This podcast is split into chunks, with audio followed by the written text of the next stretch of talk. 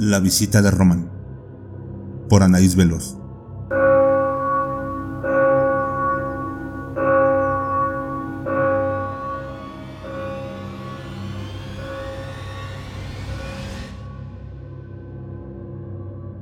No sé cómo comenzar a relatarte lo que nos aconteció a mi esposo y a mí. Pues es muy reciente y todavía no entiendo cómo fue que nos pasó a nosotros. Disfruto mucho de tus historias, aunque, para serte sincera, algunas me parecían algo exageradas, hasta que nos tocó pasar por una situación similar. Tuve una adolescencia maravillosa gracias a mis padres y a los amigos tan maravillosos con los que conté en esa etapa de mi vida. Lamentablemente, tomamos rumbos diferentes y poco a poco nos fuimos distanciando. Yo, por mi parte, me fui a estudiar fuera de la ciudad y al regresar me encontré con la noticia que mis padres se habían mudado de casa. Así que les perdí la pista totalmente. A mi esposo lo conocí en la universidad y decidimos quedarnos a vivir en Monterrey. Él solía reunirse con sus amigos de la infancia cada fin de semana y disfrutaba escuchando sus múltiples aventuras de niños. Así que cuando viajamos a la ciudad de Durango, de donde era yo, me di a la tarea de buscar a mis amigos. Te cuento que no fue muy fácil, pues algunos también se habían mudado fuera de la ciudad. Solo pude encontrar a Román, Graciela y Antonio. Román era el único que seguía viviendo donde mismo. Se puso feliz al verme. Después de presentarme a su esposa e hijos, mi esposo los invitó a cenar y ellos aceptaron de inmediato pues Román y yo siempre fuimos los más cercanos del grupo. Recuerdo bien que me pidió que si algo le pasaba, cuidara de su familia. Yo algo preocupada le pregunté que si estaba enfermo, pero él me dijo que no, que solo fue un sentimiento que le nació repentinamente. Eso me llenó de alivio y después de un largo abrazo nos despedimos, no sin antes agradecerle hacernos nuevamente parte de su familia. Mi esposo se quedó encantado con mi amigo y su familia. Pareciera que nunca dejaron de verse, me dijo con voz dulce. Los siguientes días también nos vimos con Graciela y Antonio. Ellos fueron un poco más reservados, pues decían que el tiempo había marcado una gran diferencia entre nosotros. Un día, llegó Román con su familia a mi casa y nos traía un pastel que había preparado con mucho cariño para nosotros. Los invitamos a pasar pero ellos dijeron que tenían pan que vender. ¿Cómo así, Román?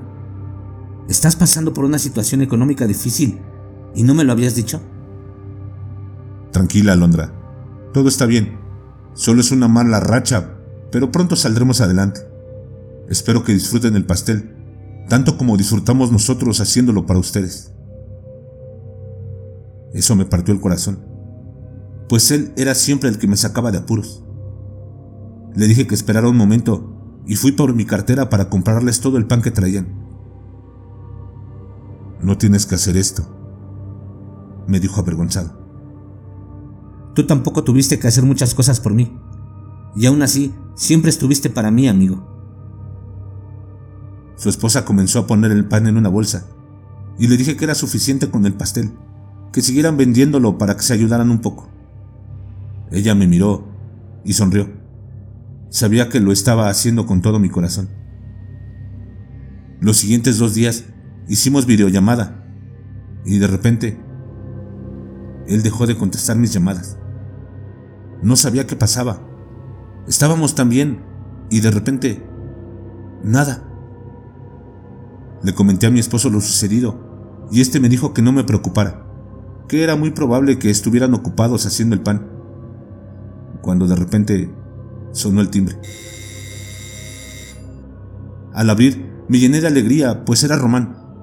Le di un abrazo y lo sentí bastante diferente, pues este estaba muy frío. Su piel era pálida y como muy terrosa. ¿Estás bien, Román? Le pregunté angustiada. Claro, me dijo sin dejarme de mirar. Pero mira nada más, por fin apareciste, Román. Alondra estaba bastante preocupada por ti. le dijo mi esposo extendiéndole la mano. Estoy bien, repuso Román. Estás bastante frío, compadre. Subiré a traerte un suéter. Román, por Dios, me estás preocupando. ¿Qué tienes? ¿Acaso peleaste con tu esposa? Te noto muy raro. Nada de eso. Ella es una mujer maravillosa. Entonces, ¿qué sucede? Solo quería venir a verlos y decirles que realmente los quiero mucho y me dio mucho gusto saber de ti nuevamente, Alondra. Tranquilo, Román, que mientras Alondra esté conmigo me encargaré de que nunca se vuelvan a distanciar, decía mientras le colocaba el suéter. En ese momento, Román se despidió de nosotros, argumentando que aún tenía mucha gente que visitar. Al salir, volteó una vez más a vernos y pude ver cómo rodaban un par de lágrimas por su mejilla. Me quedé bastante inquieta porque nunca había visto a Román así. Le dije a mi esposo que llamaría a su mujer para preguntarle qué estaba pasando. Y al buscar mi teléfono, recordé que lo había dejado en la habitación del segundo piso. Subimos ambos y me di cuenta de que tenía varias llamadas de Graciela. Quise ignorarlas, pero mi esposo me dijo que era probable que fuera importante, porque Graciela no es tan insistente. Así que, sin pensarlo, le marqué de inmediato.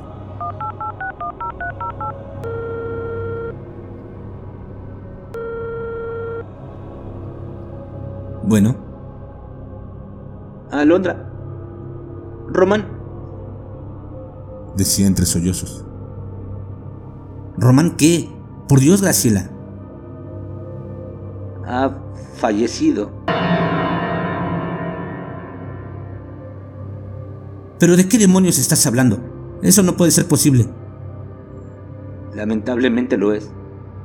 Estaba internado desde anoche y hace una hora le dio un infarto y los doctores no pudieron hacer nada por él.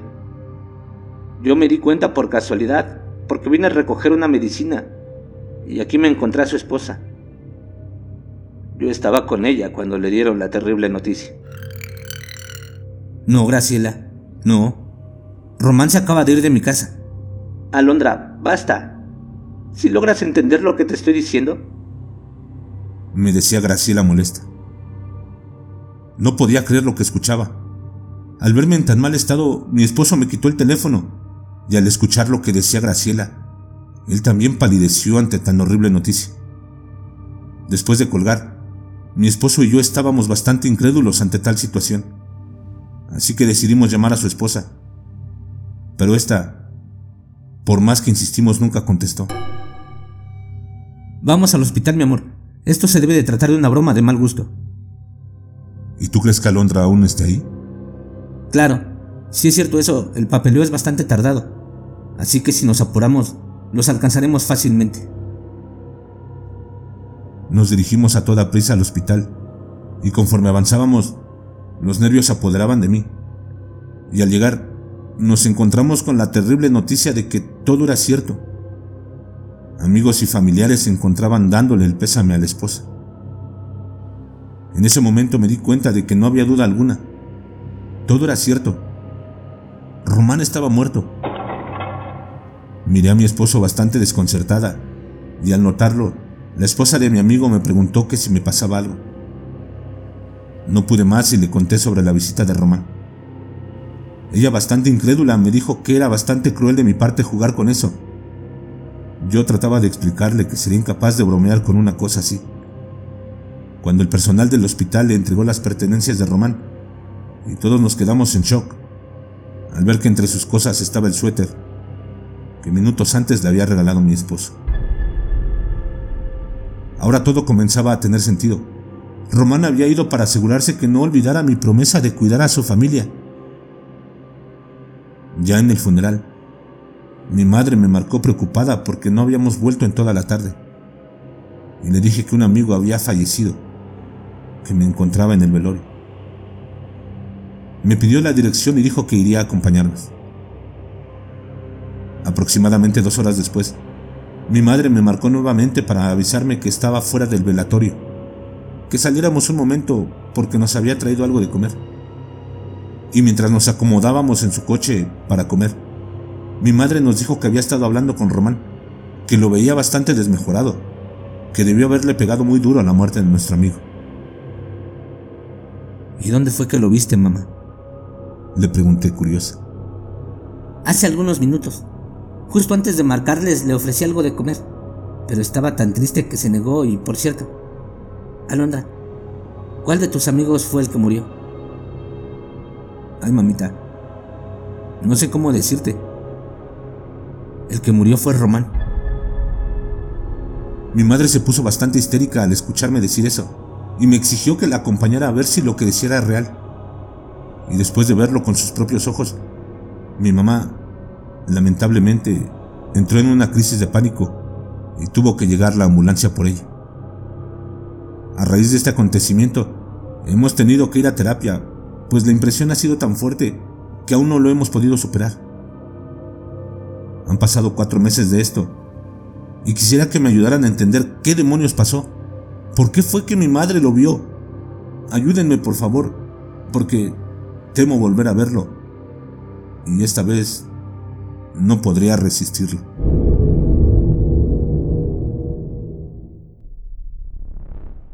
Dicen que muchas veces las personas al morir se despiden de sus seres queridos y amigos. Hay muchas historias sobre esto. Agradecemos a nuestra amiga Anaís Veloz el que nos permitiera narrar su relato. ¿Y tú? ¿Has tenido algún encuentro así? ¿Has sabido de alguien que haya hablado con una persona y después se enteró que ya había fallecido? Por favor, envíanos tus historias y relatos al correo electrónico que estará apareciendo en pantalla y en la descripción del episodio. Estoy ansioso por leerte. Recuerda suscribirte a mis redes sociales. Estoy en Facebook, Instagram, Twitter y TikTok como Más Terror MX. Si el video te ha gustado, suscríbete, dale me gusta, comparte y activa las notificaciones. Esa es la mejor manera en que me puedes apoyar a seguir creando contenido. Nos leemos en la siguiente. Y recuerda, no tengas miedo de eso que no puedes ver pero está ahí, detrás de ti.